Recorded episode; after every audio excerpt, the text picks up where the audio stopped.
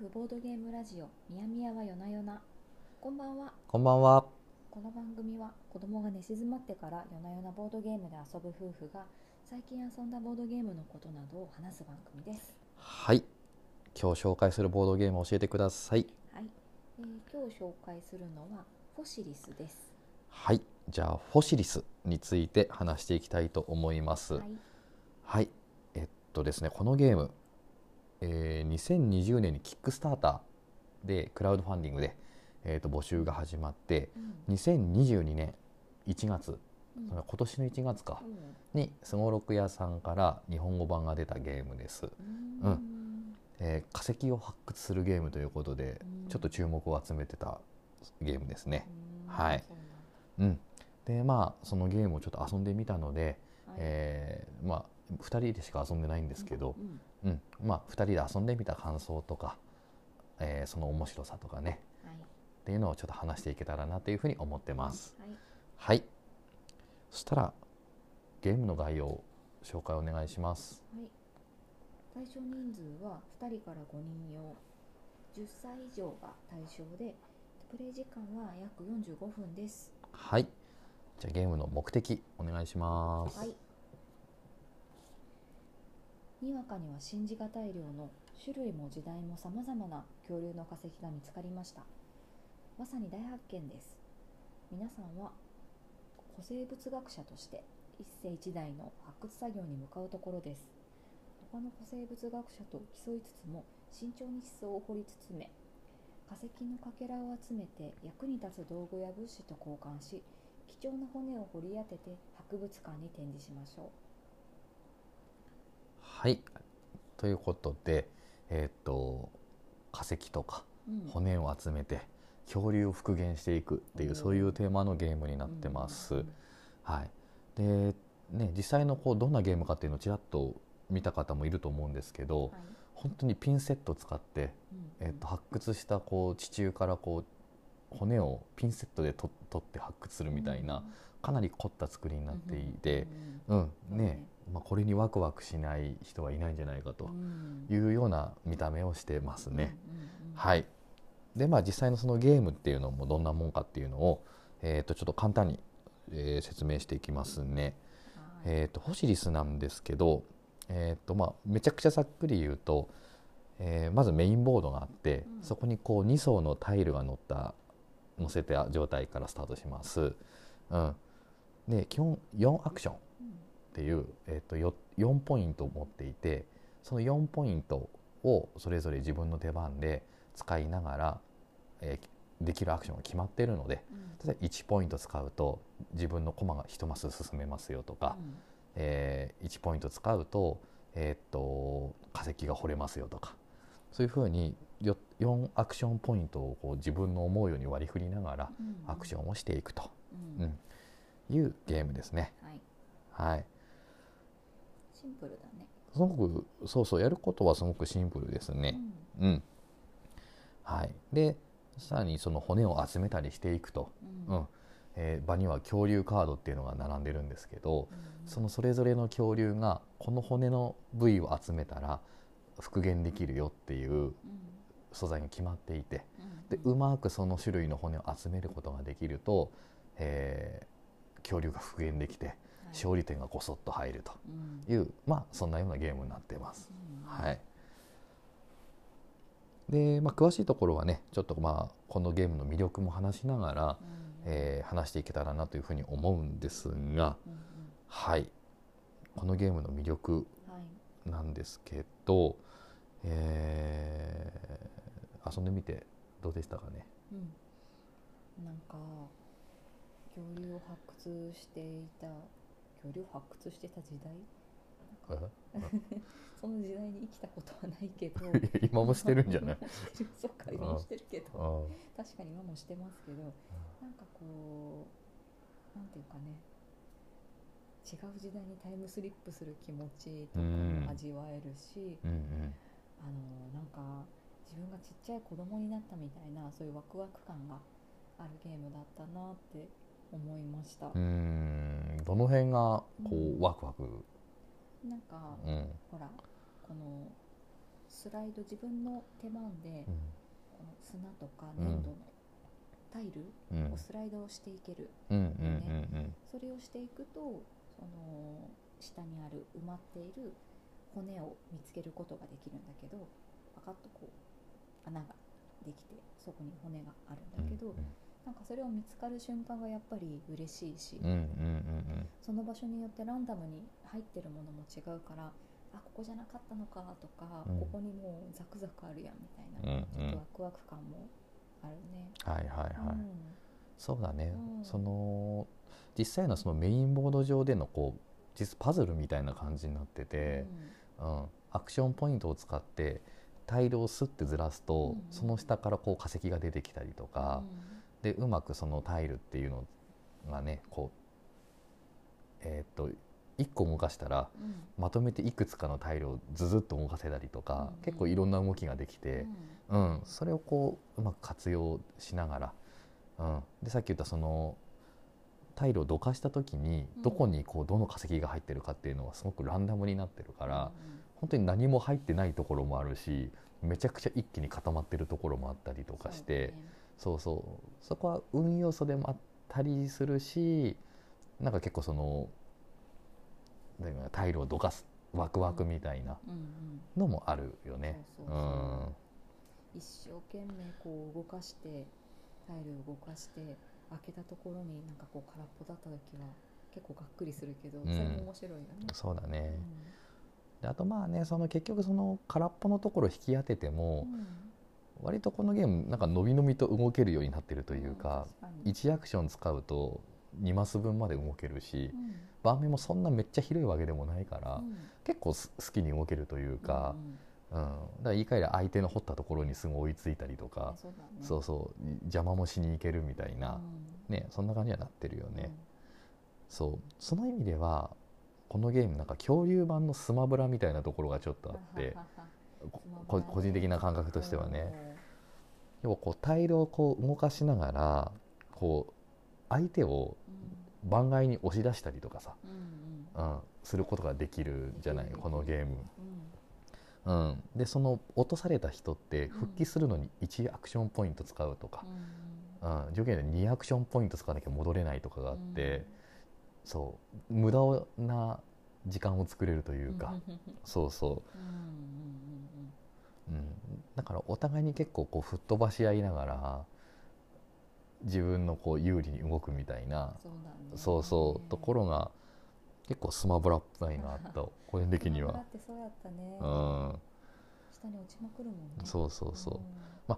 ただそれありきでずっとそればっかやってると、うん。結局何も取れないから負けちゃうので、ううん。ん、なんていうの自分の得になるように動きながら相手も邪魔するみたいな。そうそこが難しい。難しい。でもそこが悩ましくも面白いところだなと、そうね、ん、相手の邪魔をするのにもこう結構体力がいるから。そうこっちもアクション使うからね。そうただ邪魔だけしてやろうと思ったら負けちゃうよね、うん。うんの邪魔をする方法って結構いろんなことができて、ん。その番外に落とすこともそうだし、このもらえるカードの中にも相手の邪魔をするカードっていうのがあったりうんうするんんだけど、この間やった時におっしゃーと思って邪魔をしてやるとそれを取ったら思いのほかこう自分のターンでかなりいろいろ削られてしまって結局全然使えなかったっていうこともあった。わ。うんうんうんうんそうだね、うんそのタイルをねこううまく番外に落とすと、うん。そのタイルをもらえるんだけど、うん。そのタイルにはいろんな化石とか資源が書いてあって、うんそのタイルを集めるとお買い物ができるんだよね、うんでそれは化石とはまた別あの恐竜とは別うん。で、いろいろこうなんか木のヘラとかさスコップとかさ、そういう道具とかいろいろ買えて、うん。それがあるとなんていうの？あの6アクションポイントで動けるとかさ、うんうん場になんかこうお邪魔タイルを置けるとか、うんうん。なんかそんなようなのがいろいろもらえてそね。それの使いどころもなかなかうん。悩ましいというか、うんうんはい、うん。勝利点に最終的になるカードばっかりだから、うん、取っておけば損は。そうだね。うん。大体何やってもこうプラスになるようにもなってるから、うん。ストレスはなんていうのかな。そんなないというかね、うん落とし合いなんだけどそのそれでなんか辛辣になるというよりは、スマブラじゃないけどもなんかやったなみたいな感じで、うん。こっちもなんか割とやすぐにいろんなことできるから、うん。あんまりこうギスギスもしない感じはあったかな。それかも。うん。ピリピリしないね。ピリピリはしないそんな。うん。そうだね。そうそなんかそれはこのお互いにこのピンセットでつまんでるう、うん、この感じもあるからなのかな、ああそうだね。なんか和気あいあいとしてる。うんうんうんううん。んそうそう。このねピンセットを持ってこのみんな頭をね突き合わせてこのボードを覗きながら なんかこうつまんでるみたいなああいう体験ってなかなかできないよね。ううん。ん新しい。うん。これは無二のこのゲームと固有のねうん。なんか面白さだなっていうふうに思そうう、うん、その化石をボードからピンセットで引っ張り出し合うみたいなところがね、うん。うん、こういう化石モチーフのゲームって今まであったりするんかね？あんまり自分は知らないけど、ええ。恐竜テーマとかもちろんあったけあどうん。なんかフォシリスっていうカードゲームみたいなの昔あったみたいだけど、へえうん。そうなんだ。でもあんまりない、気がする。へそう。あとやっぱこのゲームの、まあ、もう一つ魅力だなと思ったのはえうん。恐竜版ウィングスパンっぽい部分はある、ウィングスパン？うん、あの鳥がいっぱい出てくるゲーム。鳥がいっぱい？なんだ？昔やったんだけど、鳥がいっぱい。うん、鳥のカードがめっちゃいっぱいあっていろんな種類の鳥を集めあーめてっちゃ可愛いやつね。可愛いやつ、うん。ううん。あのゲームも結構一枚一枚全然違う鳥が何種類もカードがあってその鳥がた羽の長さが何センチかとかどこに住んでるかとか何を食べるかとかっていうのがすごいこう緻密に書いてあって、うん。うん、あの鳥図鑑みたいな。そうそうそうそうそうそう。でこのフォシリスも怪獣恐竜カードか。うんっていうのに、えっと、恐竜の特徴みたいなのがうん。つらつらっとちょっとも書いてあってう、んうん。でさらにそれが何時代に生きてたかとか、うん。うん、草食動恐竜かとかうんうん。そういうアイコンがあってうん。で逆にそれがセットコレクションになってるというか、はいはい。それを多く集めると得点になるみたいになってるから、うんこう遊びながらちょっと勉強にもなるみたいな、ね。この時代の同じ時代を生きてんだこの恐竜たちはみたいなこととか そうそう、うん。っていうところも含めるとなんか遊びながらその世界を知れるみたいな。で化石取る体験もそうだし、うんね、恐竜を復元するとかもやっぱ楽しいじゃない、うんうんうん、だからすごいこの恐竜の世界とか化石を掘るっていうこの世界に引き込まれるうん。要素ってすごく多分にあるなと思って、うん。なっちゃんが最初言ってたけどね、ううんんうん。うん。面白い参加がなんか体験型。そうだね。うんうんうん。そうそう。うんだからまあスマブラっぽさもあったり遊びながら恐竜のねこう世界とか化石を発掘楽しさを味わえるっていう意味では、うん。やっぱすごいファミリーっぽいというか、ね楽しいんじゃないかなっていうふうに思いました。はい。うん、であと、えっと、このゲームのそのファミリーゲームみたいなところで言うと、えっとねルールブックに最初にはね「子供と遊ぶなら」っていう項目がドンとあってうんうん。何ていうのかなこのゲームのルールの中で12345 6個の要素それぞれがどんな意味があって、えっとこれを抜くとこんなところが簡単になるよとか、うん。こんなとこ面白くなるって書いてあって要はルールを抜き差しできるようにう、ん。なんていうの細かい解説がある。うん。だから子どもの年齢とか子どものこう理解に合わせてルールをめっちゃ細かく調整できるようにうん。意図的に作られてる、いやすごいよね。うん。うんそう。だからこのルールを例えば仮に全部抜いちゃうと多分本当にこう盤面の橋梁をあタイルを動かすうん。のに専念できるゲームになるからうん。子どもも遊びやすくなるんじゃないかとか、そうねうん。このなんか子供と遊ぶならっていう項目を読んでるとなんかゲームができていく組み立てていくプロセスをちょっと見せてもらってるようなうん。感じもするね。そうだね。まあいろいろ本当考えながら一個一個意図を持ちながら作ったんだなっていうのがわかるし、うんすごうん、結構その広い年代にうん。遊んでもらいたいんだなっていう気持ちがうん。伝わってくる作りだなと、そううん。しやっぱこういうテーマのゲーム子供に遊ばせたいよね、うんうん。うん、そうね恐竜とかさ化石取るみたいなことをさ、遊びながらできたらいいよねね。うんお家にいながらちょっとしたこう博物館に体験のイベントに参加できるような、そういうのも味わえるよね。ねこれで興味持ってね本当の博物館とかも行きたいよねね本当はね。そうねうんはいというまあそんなフォシリスなんですが、えっとちょっと気になった点というかっていうところにも少し触れていきたいなと思います。えーっとね一つはうんと得点計算の話が結構 SNS 上とかでうん。いろいろささやかれている。うんうん。というのもどんなことかって言ったらこのゲーム恐竜を骨集めて復元するって言ったんだけども、えっと大体その恐竜カードって1つから3つうん。必要な骨があるのよ。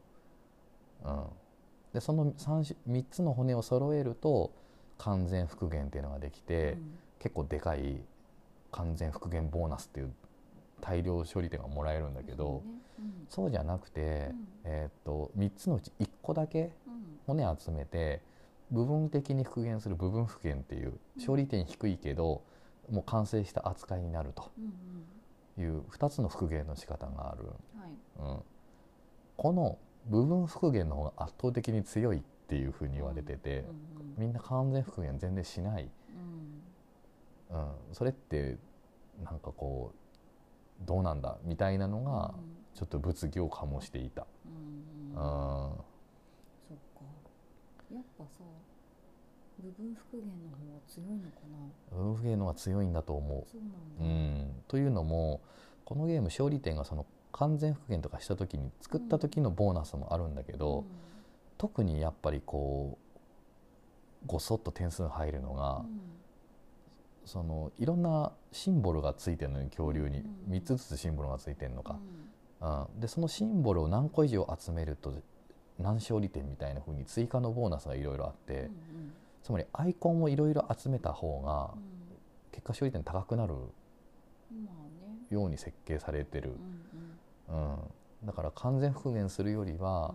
もうなんていうかな完全に部分的にちょこっと復元してどんどんどんどん枚数を重ねていった方が勝利点がすごく跳ね上がるうんただまあそそれでどのアイコンを取るかみたいなこととか、うん。ね、どれを早取りするかみたいな多分そういう楽しさがあったりうん。そういうのをこうコレクションする楽しさっていうのは多分それの方が強くて、ううん。ん、それ用の面白さがあるなと。ねそうだね。もう一個、えっと、それに対してその BGG っていうスレッドの中で、えっと、バリアントルールが考案されてて、うんうん。好きな人たちからね。うん。要は完全復元を強くするうんというか部分復元を弱くするんだ、うんうん、結果完全復元を強くするっていううんバリアントが出ててうちらは今それで遊んでる、あそうなんですか。うん、そうあの部分復元したけど全く強さを感じられてなかったまあ勝利点も入るんだけど、うん。そう。いや部分復元を弱くするっていうのは、部分復元をした時にうん。えっと完全復元と部分復元をしたカードっていうのを分けて避けておいて、うんでその部分復元したものについては、ゲームの最後に3つのうち1個だけアイコンを、うん。うんえっとセットコレクションに使えるよ。多いそうだったね。うん。うんっていうふうにすることでちょっと弱体化させると。うん、うん。そうやっぱ完全復元しようっていう気持ちになるから。うんうんそうか。あれは本来 失礼失礼。本来のルールだったら全部アイコン選べるのか。そうそう。うん。分復元しても3つ分のシンボル全部もらえるから。めっちゃ強いやん。そうそうそうそう。そうか。っていうルールが考案されてた、うん。そうん。まあ、ただまあそれにすると完全復元がすごくできるようになって、なんかそういう気持ちよさっていうのはうん。増すんだけどうん。一方で言われてたのはその全部のアイコン揃えた時のうん。ボーナス全種揃えた時ボーナスみたいなのがあるけどそれがまず揃いにくくなる。うんうん。無理だよね、うん。なかなかね、であとまず各特徴で最多っていううん。ボーナスがあるんだけども、うん。それもえっとあんま機能しなくなるから、うん。それは使わない方がいいよっていう声があった。はい。うか。ん、うん、両方遊んでみて比べてもいいのかそうね。な、うん。だからまあそのバリアントがこうベストだって話ではなくて、なんか制作者の人がなんかそのスレッドにコメントしたのは、えっとこのゲームもともといろんな人が遊べるようにこういろんな調整がしやすいように作ってあるから、自分たちで考えたルールをどんどん入れてくれと、うん、そんで自分の一番面白い星リスを楽しんでくれみたいな,、なんかコメントにあったから、うんそうそう。だから好きな方で遊んだらいいんじゃないかなっていう、なんか自由度が高いゲームだね。なんかまあまあそういうふうに捉えてね、くれてるっていうへのはいいよえね。すごい柔軟な。うん、そうそなんかその人たちの好みとか遊ぶ人たちの段階、う、うん。ううんん、とかこのゲームなんか苦手な人とかうん初めてゲームする人とかいろんなレベルもあるだろうから、うん、それに合わせて変えていけたらいいんかね。そうね。うん。うん、っていうのがまあ一つ得点計算の話でしょう。うん。もう一個2人用で遊んだ時どうやったかっていう話もちょっとしたいんだけども、どうかな？に人数によってどうなるかなっていうのを考えた時に率直に言って、2人だとえーいまいちなのかもしれないと思ってはいる。うん。いまいちいまいちというか伸び伸びとしすぎるなっていう気がしている、うん。うん今んとこね。うん、というのも、結局盤面が2人プレイでも5人プレイでもうん。セットアップが一緒なのよ、うん。メインボードの、そうん、だからちょっと広くて、うん。うん。まあ広いね確かに。うん、だから結局相手が何かしてたらうん。別にその反対側で好きなことしてても別になんかなん なんとでもなるというかあんま絡まなくてもいい。なんか最初の方はそれで大丈夫だったけど、まあさすがに中盤から終盤にかけてはちょっとお互いの陣地が交差しあったりとか、まあそうね。進むところはあるから、うんうん。まあ終盤は結構バチバチはするけどうん。ねえ。まあまあそうか。なっていうのはわからん個人的に感じた、うん、だからスマブラみたいに吹っ飛ばすみたいなことも、うん。なんかよっぽど狙っていかないとうんあんまする必要がないし、で別々の場所でなんか掘り合ってるんだったらもうソリティアみたいな感じになっちゃうから。ソリティアってそうなん。だ。うんなっていうのはまあまあ少し、まあ言うてもまだ2回ぐらいしか遊んでないからね、うん。やったら分かんないんだけど、うん。まあ今は感じている。なるほど。相手にもよるんじゃないですか。かなうん。私は結構苦しかったよあ本当、う伸び伸びさせてしまっ であとは能力タイルっていうのがあって、まあそのこのゲームその自分だけがそれ特権みたいなものたを、あの手に入れることができるんだけけども、でそれも盤面に並んだ9枚からはい。好きなのい選んでいくって感じだけうど、ん。ただその能力タイルうもん。やっぱりこう多人数でいきそうな能力っていうのも結構ちょこちょことあって、そうだね。うん、だからそうう。そう実質使えるタイルって本当限られるというか、確かに。うん、ってなるとなんかその辺もバランスがいいのかどうなのかみたいなところは。そうね。あとラウンドの終わりに引くカードも2人をあんまり想定してないよね。時計回りにあーこのまあでもまあ枚数がき指定されてるから、うん。あれは人数が変わってもうん。盤面に戻すうんタイルは2枚とかって決まってるから、あんま変わんないのかもしれん。まあものによるのかもしれないけどね、ううんまあ少なくとも能力タイルはう、ん。うん。あの生きるやつ生きないやつがあると思う。んうんう、ううん。ん。そうか。二人以上でやってみたいね。そうね。うん。でねなんかねその BGG とか見てると逆に5人でやるとあんまり評価高くなくて、というのも基本この4アクションポイント使ってわーって好きに盤面とか動かした後にうん。相手の番になるから、うん要は先に考えててもうん。盤面がすげえ変わってたりするのね、うんそそっから考えるからうっていったら結構時間かかるのよ。このゲーム。うんうん。確かに。いろんなこともできるしね。そう。だそれが5人分になると思いのほか長いゲームになって、うん、っていういうようなかことなのかなとは思う。あーなるほどね。うん、かといって2人だとこうぐるぐるさっき言ったようにうん。自由になりすぎるから、うんだからベストは3人って書かれて三て人だからまあ確かに34人ぐらいがいいのかもしれないなと思ったりはする、うん。でもうん、でもまあさっきのね家族と遊ぶとかね、うん。うん、慣れない人とかも含めてうん。ワイワイと遊ぶって意味では別に2人でも全然いいのかなとも思うし、うん、それはまあまあその人の環境にもよるのかなと思うんですが、なぜ2人だとちょっと伸び伸びともするし、うん。あの生きる能力っていうのも、まあ、だいぶう個人的には限られるというかちょっと、はい。うん、なとは思いました。はい。うん。うん。はいううかな。うん。まあ感想はその辺でということで、はい。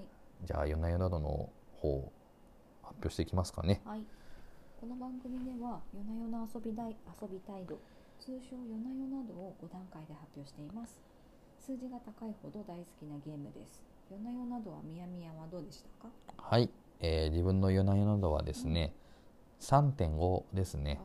そうなのね。はい。うん。まあさっきねこの2人で遊んでっていうだけの評価になるので、うん、まあそうさっきも言ったようにちょっと伸び伸びうんうん。うんしすぎてる感が個人的にはあった。うんうんあただこのゲームの本領を発揮する多人数戦をやってないので、うん、やったらもうちょっと上がるかもしれないし、うん。まあ、それ抜きにしてもやっぱりそのルール調整のしやすさとか、あの化石を取るとかうん。うんっていうこのこのゲームしかできない体験があるのは間違いないので、うん。うん。3.5ぐらいはあるかなっていうふうには思いました。はい、うん、なっちゃんどうですか？う、ん私は4かな？うんうん。4です、えー、なんかやっぱりこの骨を取るのが楽しい。楽しいよね。なんかチーク玩具で遊んでる子供になった気分とか、うんうんうん。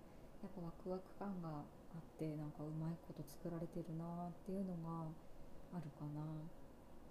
であのなんかこの子供たち大人ももちろん子供たちに遊んでみてもらいたいなっていうのはあるね、うん、といってもまあ10歳以上が対象年齢なのでそんなにちっちゃい子たちは、まあ、ルールを変えればいけるのか。ルール変えてもでもやっぱ10歳。8歳ぐらいだっていう話は聞くけど実際どうなんだろうね。うん。こう知的探求心の塊の子どもたちにこのなんか探したりとかいろいろこう自分で考えるみたいなそういうのをいろいろ試してもらったりとか力をつけたりみたいななんかそういうのがすごい楽しいんじゃないかなと思うゲームでございました。うんうんなるほど。はいはい。そしたら、うん、どうすかな。ちょっといい時間になったし、そうね。今日はこの辺で終わりますか。はい。はい。じゃあ、締めの一言言いましょうかね。そうね。締めの締めだね。はい。じゃあ、いいですか？うん。はい。えっ、と今日久しぶりにあのー15年前に買った一眼レフを使ってなんか写真を撮ってるカメラマンさんにいろいろ教わる機会があったんですけど最近のカメラってすごくってその人の瞳を追いかけて、あのーその人を認証したりとかいろんな機能があったりすることを知りびっくりしたなっちゃんと。はい、はいえー最近始まったスーパー戦隊の最新作「ドンブラザーズうん」のオープニングがうん頭から離れないみやみやでした。はい、はい、おやすみなさい。